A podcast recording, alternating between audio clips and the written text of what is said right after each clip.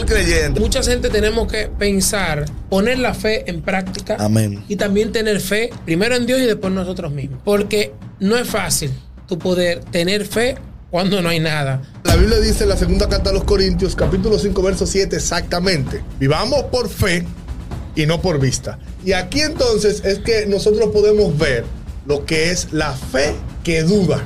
La fe que duda es aquella fe que yo digo que sí, que yo creo en que Cristo va a venir. Creo en que Cristo va a venir, pero vivo como que Cristo no viene nunca. Nunca. Te conviertes. Pero, ¿cuál es la meta tuya? La meta tuya es vivir en Cristo para que cuando tú mueras, en el tiempo que Dios determine en la tierra, pues tu alma vaya hacia con Él.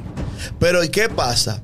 Que llega un momento que tú le estás sirviendo a Dios, ya Dios entiende que quiere que tú te vayas con Él.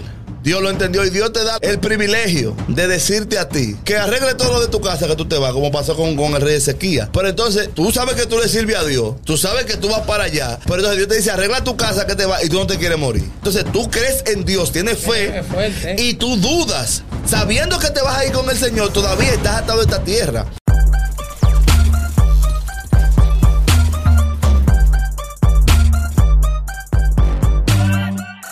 Buenas, mi gente. Dios les guarde y les bendiga. ¿Cómo están todos ustedes? Estamos por aquí en otro episodio de A Profundidad para el canal Mundo de Cristo. Destacamos toda la cultura cristiana. Estoy aquí con dos de mis, con, con mi compañero. Colegas y hermanos. De Julio tus homólogos. y Antonio Polanco. Este servidor Richie Sosa. Vamos a traer un tema hoy un poco, A él, si tú no le dices que no te un presente. poco controversial. Fe No sabe, por y eso lo estaba dudas dudando. del creyente. Por eso él, Señores, por pero- eso él estaba dudando. De- déjenme él no tenía fe. Deja- de déjame dar la presentarme. introducción.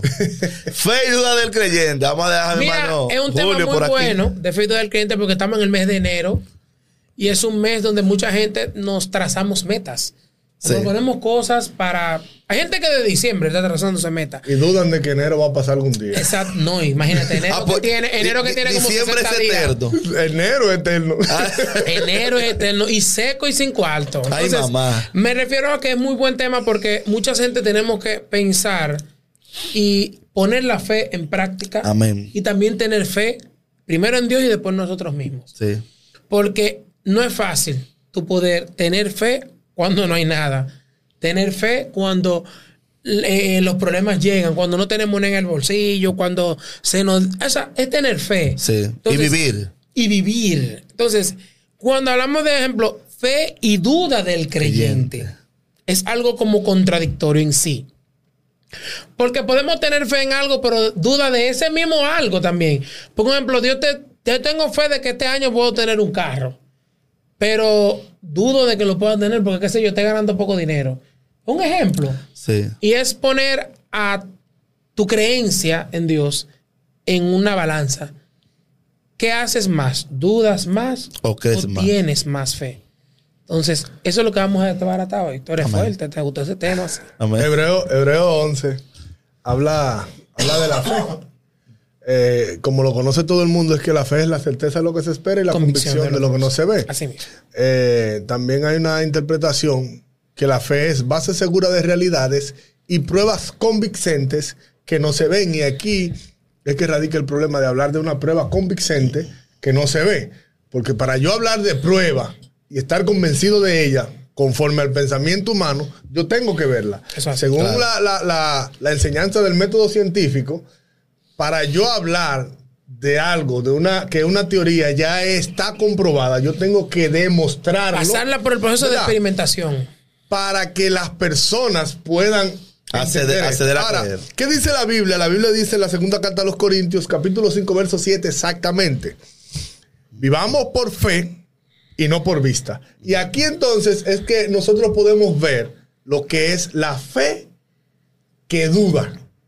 La fe que duda es aquella fe que yo digo que sí, que yo creo en que Cristo va a venir. Creo en que Cristo va a venir, pero vivo como que Cristo no viene nunca. Nunca. Así es. Entonces, ahí es que nosotros vemos que las personas tienen en muchas ocasiones la fe por vista. ¿Cuál es la vista? Yo creo en lo que veo. Como en una ocasión, después de Cristo morir y resucitar, hubo un charlatán, así que yo le puedo decir ese varón de Dios, Pero es apóstol. charlatán, que no creyó. Después que Cristo le había dicho tantas cosas, él dijo, no, préstame tu mano. No, mi costado, ven. Entra aquí en mi costado. Bueno, Jesucristo le dijo que entre en el costado. El dedo. Él tuvo que tocar para poder creer. O sea, él decía tener fe en Dios. Pero ¿qué es la fe? Es que yo tengo que creer. Como dijo el apóstol Pablo, que yo creo que él, él tiene el mérito de hablar de esto. El apóstol eh, Santiago, digo, disculpen, el apóstol Pablo hablaba más de, de- de- Pero Santiago dijo lo siguiente.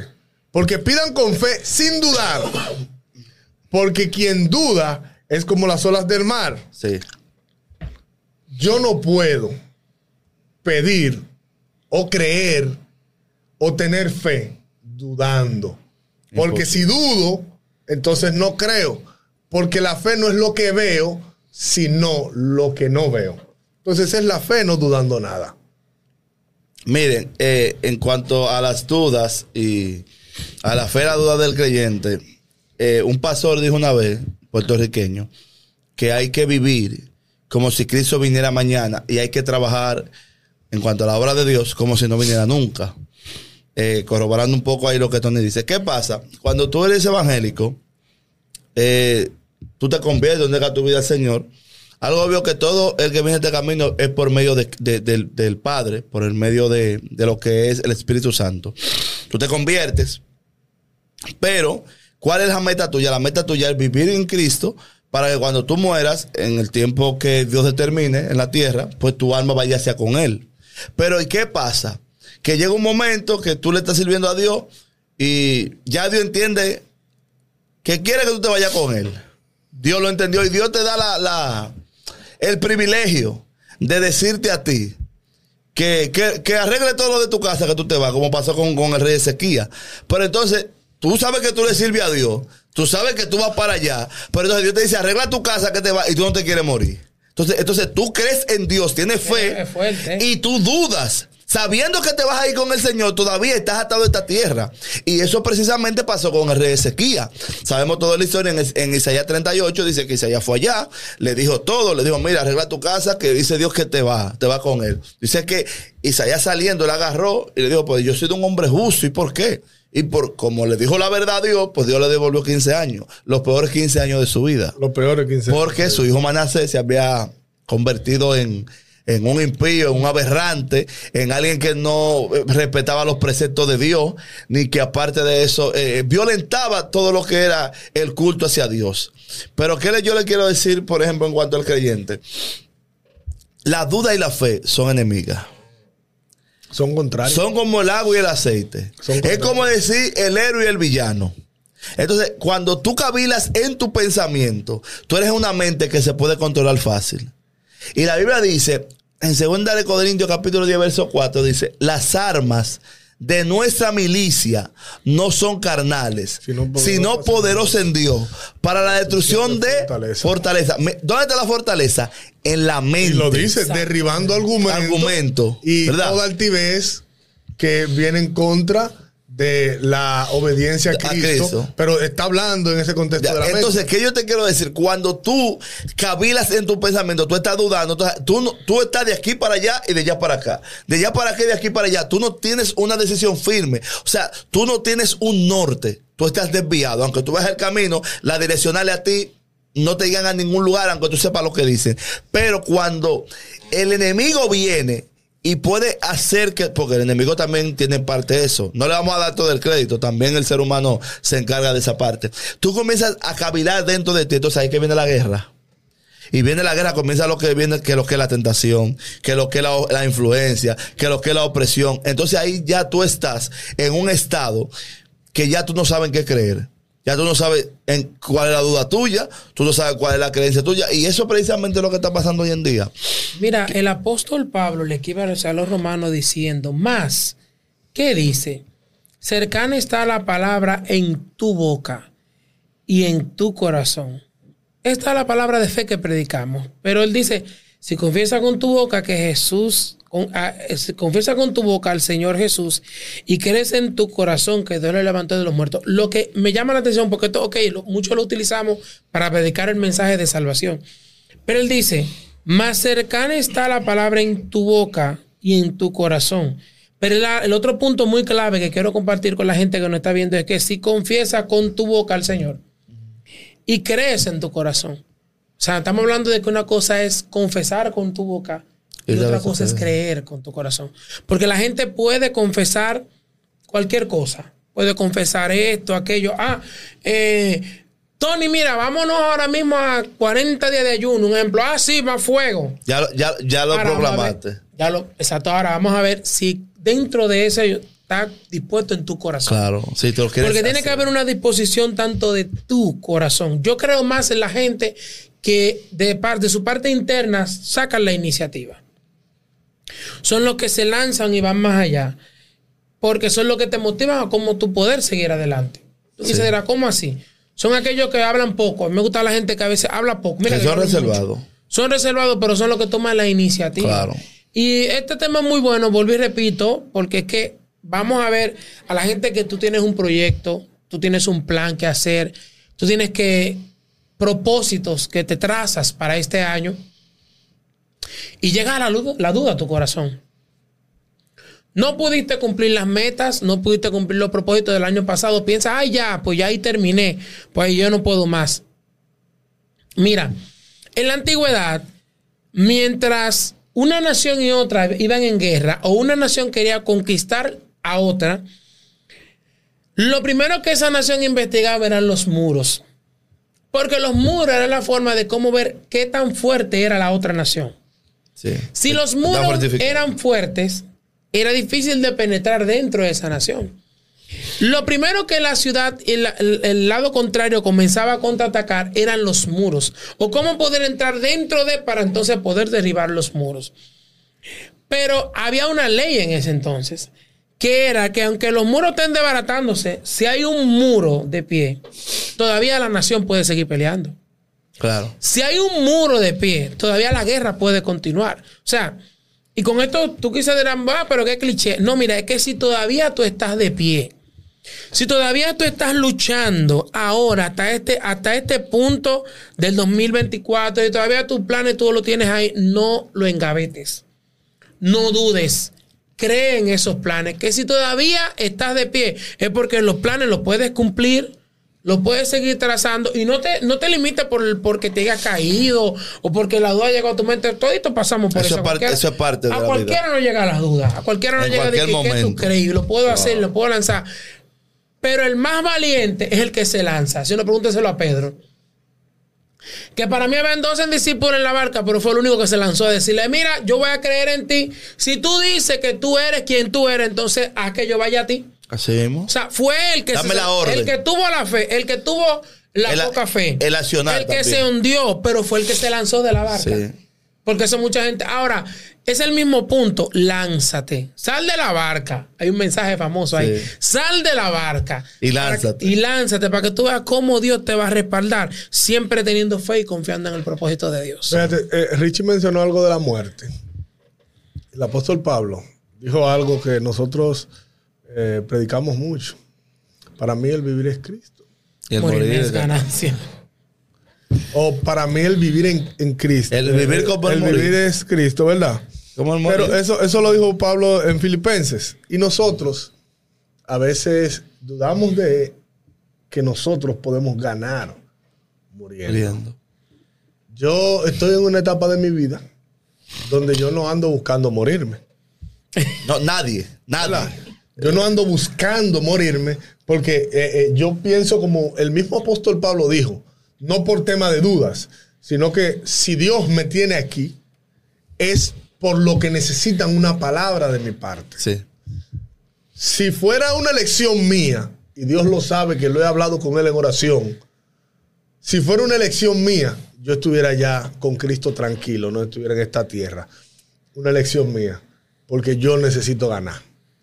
Yo, de manera personal, Necesita entiendo- y quieres. si quiero ganar, ya yo no quiero. Príncipe, yo quisiera que Jesucristo venga hoy. Porque ya yo entiendo que el vivir en esta tierra es más complicado que el ganar. Yo quisiera ganar. Pero las personas entienden que duda es cuestionar y no es así. No, no, eso. Job no dudó nunca de Pero- que Dios existía ni del poder de Dios. Pero cuestionó. pero cuestionó.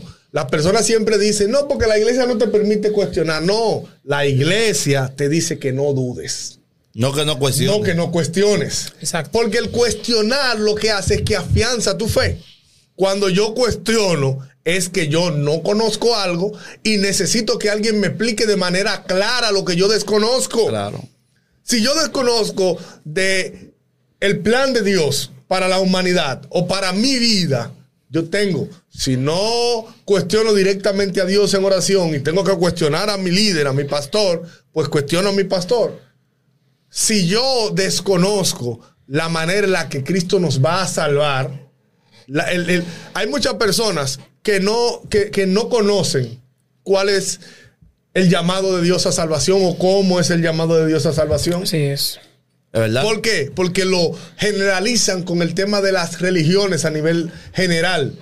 Las personas entienden que el llamado de Dios es como hacen todas las religiones en su llamado a acercarse a su Dios, se enfocan en el hombre, en lo que el hombre puede hacer. Y por eso que nosotros vemos que hay un sinnúmero de motivadores que le hablan a las personas diciéndole que tú haces esto y lograrás el tener a Dios, lograrás el acercarte a Dios, pero eso no es algo de lo que nosotros hacemos, No. es lo que Dios hace. Y cuando se le explica correctamente a las personas, entonces, oh, empiezan a entender y a dejar de dudar.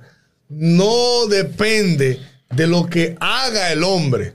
Por eso es la fe. La fe es que yo tengo que creer en lo que Dios ha hecho, en lo que Dios ha dicho, será, no importa lo que yo haga. Ni el tiempo que pasa. Entonces, en una ocasión, el apóstol Pedro escribe y dice: No tengan la venida del Señor como muchos la tienen por tardanza, Sí. sino que Él, el Señor es tan maravilloso que Él es, Él tarda su promesa para que nosotros podamos alcanzar la salvación. Sí. Eso es así. Entonces, la duda, la duda llega al que no tiene al Espíritu en su corazón. Sí. Mire, eh, ¿Tú Déjame crees? terminar eso? esto. Eh. Déjame terminar esto.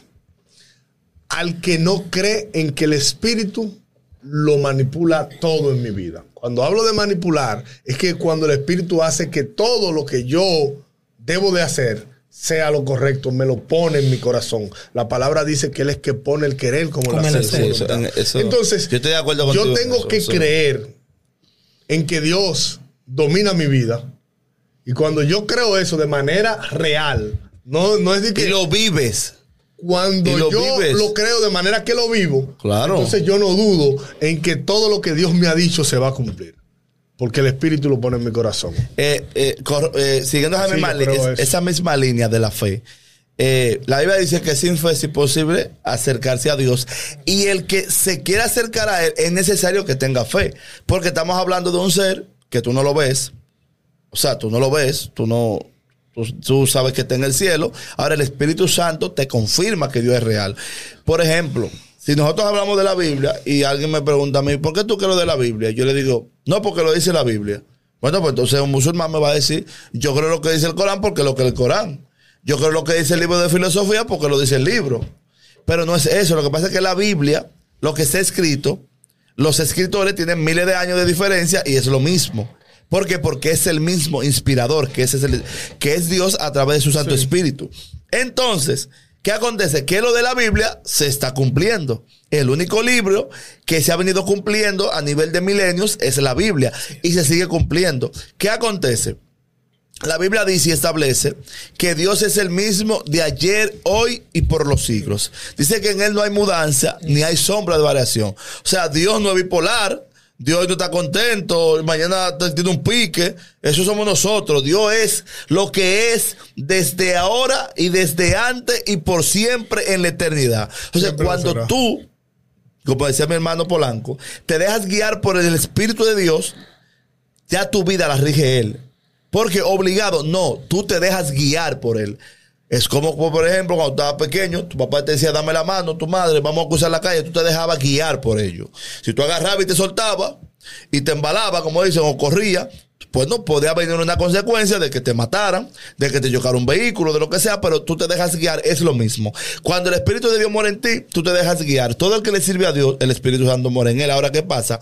Hay veces, hay gente que me dice, pero yo no siento el Espíritu. Bueno, a veces el Espíritu se contrista. A veces nosotros mismos, con nuestra duda, con nuestras acciones, contestamos al Espíritu. Otra cosa, tú tienes un plan, como tú hablabas, mi hermano Julio, de los planes de, los, de, de, de metas. Tú hablabas de metas, ¿verdad que sí? De que si quieres eh, eh, hacer algo, de que te lanzara como Pedro. Mira qué pasa.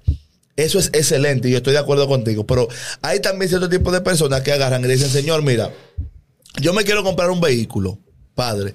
¿Qué tú crees de yo comprarme ese vehículo? ¿Tú entiendes que es el momento para yo comprármelo? Tú te lo puedes comprar tú. Si, tú quieres, no le digas nada a Dios porque tú eres un hombre. Tú eres una persona con el albedrío. Ahora, ¿qué acontece? Cuando Dios ve que tú lo tomas a Él para ese tipo de cosas, eso mueve a Dios. ¿Por qué? Porque Dios está viendo que en cada paso de tu vida y en cada momento tú quieres involucrarlo. Y entonces Dios y tú se hacen amigos. Es lo que yo decía en el podcast pasado. Hazte, hazte amigo de Dios. La Biblia, el único que Dios habló en el Antiguo Testamento que era su amigo era Abraham, por la conexión que tenía. Ahora Cristo dijo, vosotros sois mis amigos. Nosotros somos, aparte de que somos hijos de Dios y somos hermanos de Cristo por medio del Espíritu Santo, somos amigos de Dios. Pero no todos son amigos de Dios, porque hay personas que no tienen intimidad con Dios. Hay gente que dice, yo quiero que Dios me revele esto y que trate aquello conmigo. Pero es que un amigo no te puede contar las cosas si tú no hablas con él. Exacto. Si tú, por ejemplo, somos amigos, si tú y yo somos amigos, yo te voy a contar cosas mías personales. Te las voy a contar porque porque yo veo que en ti hay una confianza y hay eh, un fervor de ti en, en- en lo que es el preocuparte por mí. Cuando tú dejas que el Espíritu de Dios te guíe por medio de la fe y no duda, tú sabes que tú tienes hambre de lo que Dios piensa, de lo que cómo Dios camina. Padre, mira, eh, ¿qué vamos a hacer con esto? Y digo esto para poder proseguir. Dice la Biblia que en una ocasión Moisés estaba delante de Dios orando y Dios le dijo a Moisés, Moisés, quítate que voy a matar a este pueblo. Y Moisés le dijo, Señor, no lo mates. Y el Señor le dijo, quítate que yo te busco otro pueblo. Te lo busco más grande. ¿Y sabes qué le dijo Moisés? No, Señor, no lo haga. Porque ¿qué van a decir de ti? Oigan, ¿qué van a decir de ti? Que tú lo sacaste de, allá de Egipto para que murieran aquí en el desierto. Van a blasfemar contra tu nombre. Y por esa causa Dios no lo mató. ¿Qué quiero decirle con esto? Moisés se preocupaba por Dios. Cuando tú te preocupas por Dios y tú te haces amigo de Dios, no hay duda que quepan en tu vida, ni que te rijan, ni que operen en ti, ni que te manipulen, sino que la misma fe te va a llevar hacia adelante y va a poder encaminar y caminos que antes tú lo veas cerrado se van a abrir por medio de ella. ¿Por qué? Porque tú vas a caminar en el Kairos. Eso es así. Mire, y para yo cerrar sobre el mismo punto de lo que es la, la- la fe y la duda, recuérdense que siempre la duda va a llegar a la vida del creyente. Sí. Yo entiendo tu punto cuando, un ejemplo, una persona tú dices cuando tienes a Dios, y es verdad, pero hemos grandes hombres de Dios que teniendo a Dios, llegó duda a su, a su, a su pensar. O sea, llegó como que, wow, ¿cómo lo voy a hacer? Porque el dudar no es de inconverso. O el dudar no es de gente que no tengan a Dios. Pero Tú son dudas momentáneas que tú Sí, dices. Sí, no, no, y ese, y ese, ese cómo lo voy a hacer incluso es una pregunta. Sí. Eh, eh, es un cuestionante que uno se hace, que eh, porque la duda, la duda va más allá de una cuestionante. Una cuestionante es una pregunta que yo me hago. Y esto es ¿Cómo así, lo voy así. a hacer? Sí. ¿Cómo lo voy a hacer? Es, yo creo en que boom. lo tengo que hacer. Ahora, ¿cómo? Eh, ¿Cuál es la forma? Ahí yo me estoy Sí. preguntando. Ahora, la duda es, eh, eh, yo entiendo de que, que creo que lo voy a hacer, pero digo, ¿y será que lo tengo que hacer? Sí, ya. Eso es una duda. Exacto, mira, y con eso, con esto mismo cierro, ¿qué es lo que te va a mantener a ti, aparte del mismo Espíritu de Dios, en pie? Es la fe, Sí. es seguir creyendo. Porque incluso hay, hay eh, eh, vamos a decir, eh, Dios mío, investigaciones médicas que establecen que una persona ya está con un cáncer terminal o algo, dura un poco más cuando cree en algo. Oye, ¿cómo es la cosa? Hay cartas, o vamos a decir, eh, eh, ellos le llaman, Dios mío, eh, científicas, revistas científicas, que establecen que una persona dura más, incluso en su lecho de muerte, cuando cree en algo. Oye, ¿cómo es el asunto? O sea, se mantiene con vida. se mantiene más con vida cuando cree en algo. O sea, que el creer te mantiene de pie. Sí. El Wow. creer. Y, en la, y Juan, en primera carta de Juan 5.4 dice, primera carta, una carta, la primera carta de Juan dice, porque todo lo que ha nacido de Dios vence al mundo. Y esta es la victoria que vence al mundo, nuestra fe. ¿Cómo vamos a vencer? Con nuestra fe. La fe. ¿Cómo vamos a mantenernos en pie? Con nuestra fe. Y vamos a tener toda la victoria que nos tracemos solo con nuestra fe. Es cuanto. Abacú dijo en una ocasión, Abacú 2.4, he aquí aquel cuya alma nos, nos reta, se enorgullece más el justo por la fe vivirá. Pero el apóstol Pablo, el apóstol Pablo tratando de darle una, una- explicación más clara a esto, en Romanos, cuando él escribe la carta a los romanos, lo- los romanos eran unas personas que, que necesitaban mucho de- de Dios y tenían batalla mucho con la fe. Sí. Y el apóstol Pablo le dice lo siguiente a los romanos, porque el evangelio de justicia, de la justicia de Dios, se revela por fe Y para fe. y para fe. Entonces él le dice, como escribió en una ocasión Abacú, más el justo Por la fe. por la fe Vivirá. vivirá. Pero vivirá como nosotros lo vemos de subsistir en esta tierra. No es de eso que está hablando el apóstol Pablo, porque él estaba hablando primero de la justificación del Evangelio. Él te está diciendo que tú vas a tener una vida en Cristo por tu fe, no por lo que dudes, sino por lo que has creído. Por eso es que mi hermano Richie lo mencionó ahorita. La Biblia dice que sin fe es imposible agradar a Dios. Yo no puedo decir que agrado a Dios si dudo de que Dios está obrando en mi vida con todo lo que hace. Te digo algo que pone mucho a dudar a las personas. Lo que pone mucho a dudar a las personas es que pasen cosas que para mí, como ser humano, son malas, pero para Dios son para favorecerte y engrandecerse en tu vida. Así que no es que lo que me pasa a mí es malo o bueno, sino que lo que me pasa a mí depende de lo que Dios quiere para mi vida. De la voluntad de Dios. Sí. Muchas gracias. Bueno, eso fue, así fue todo, ¿verdad? En este, Sí. en este episodio de lo que se inventa a profundidad. Gracias a toda la gente que nos siguen a través de las redes sociales. Feliz año. Bueno, ya este año está medio viejo, Sí. pero dura de que, de que hasta, de que hasta que tú no veas a la gente, eso dura. Yo Mucho. tengo gente que como que no la he visto del 2020. Entonces, imagínate nada y que este año sea un año próspero Amén. y bendecido para ustedes. Recuérdense, seguirnos por todas las redes sociales, arroba Mundo de Cristo, mundodecristo.net en la plataforma virtual, en YouTube. Vienen nuevos segmentos, nuevos capítulos. La profundidad va a subir un nivel más y más sí. bendecido porque ustedes siempre están ahí presentes para estar con nosotros. Síganos, comparta, dele like, comente y también vamos a tener que nosotros lanzarnos a dar nuestro regalito. Sí, ¿verdad? Claro que sí. Sí. Venimos con, con nuestros regalos de a profundidad. Suscríbase también en a profundidad. Suscriba- suscríbase en a profundidad Y en, en- en- en Instagram. Y En YouTube. yo Facebook. personalmente voy a dar este regalo. Cuando nosotros lleguemos a los 100 mil suscriptores En en, YouTube. YouTube. Voy a regalar un celular aquí. ¡Ay! Yo, Antonio Dios. Polanco. Eh, Cuando esto. lleguemos a los 100 mil suscriptores en YouTube, que llegue esa placa, junto con la placa, vamos a regalar un celular aquí. En a profundidad. A profundidad. Así que Dios les bendiga y nos vemos en la próxima. Dios le bendiga. Dios le guarde.